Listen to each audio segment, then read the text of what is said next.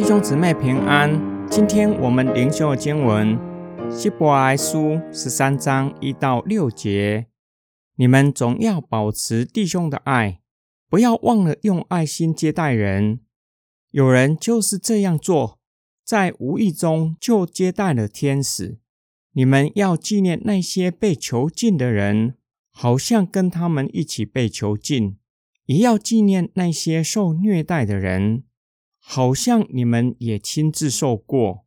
人人都应该尊重婚姻，床也不可玷污，因为神一定审判淫乱的和奸淫的人。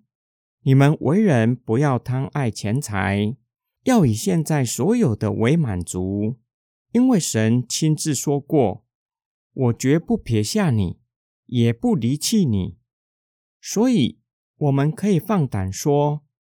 主是我的帮助，我绝不害怕。人能把我怎么样呢？这几节经文是关于信仰生活的劝勉。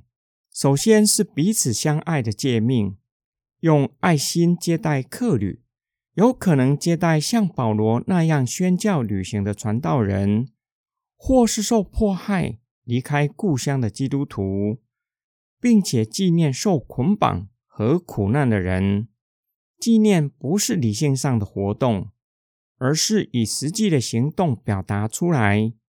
作者的劝勉实践了耶稣基督的教导，坐在最小的弟兄身上，就是坐在主耶稣的身上。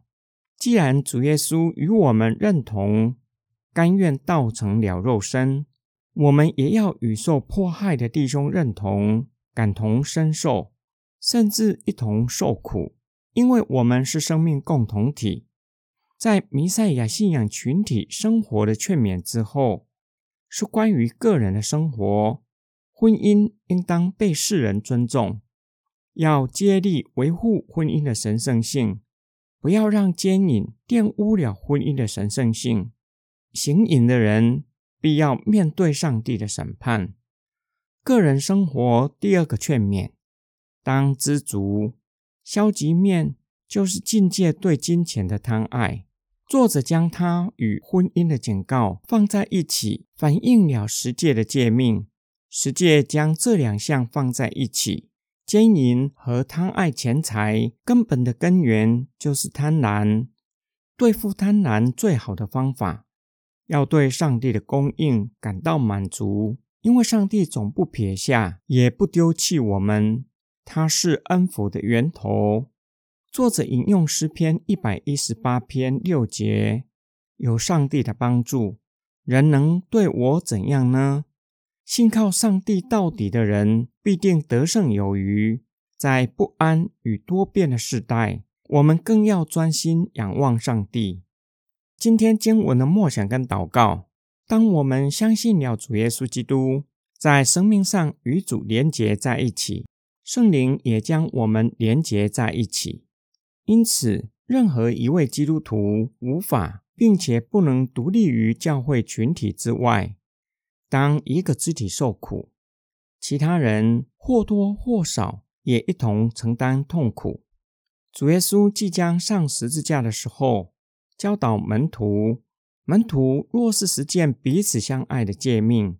世人因此认出他们是主耶稣的门徒，彼此相爱是基督徒可看见的记号。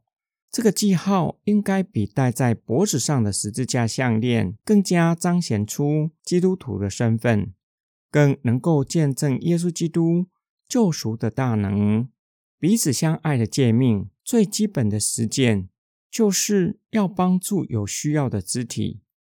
陪伴他们走过不容易的处境，具体的方式就是接待，打开我们的心门，迎接他们进入我们的心，挂记他们的需要，为他们祷告。若是他们的需要除了心灵上的关顾，还包括生活上的需要，可以照着个人的能力给予。当我们坐在有需要的弟兄身上，就是坐在主耶稣的身上。圣经也教导我们，怜悯贫穷的，就是借给耶和华，他的善行，耶和华必偿还。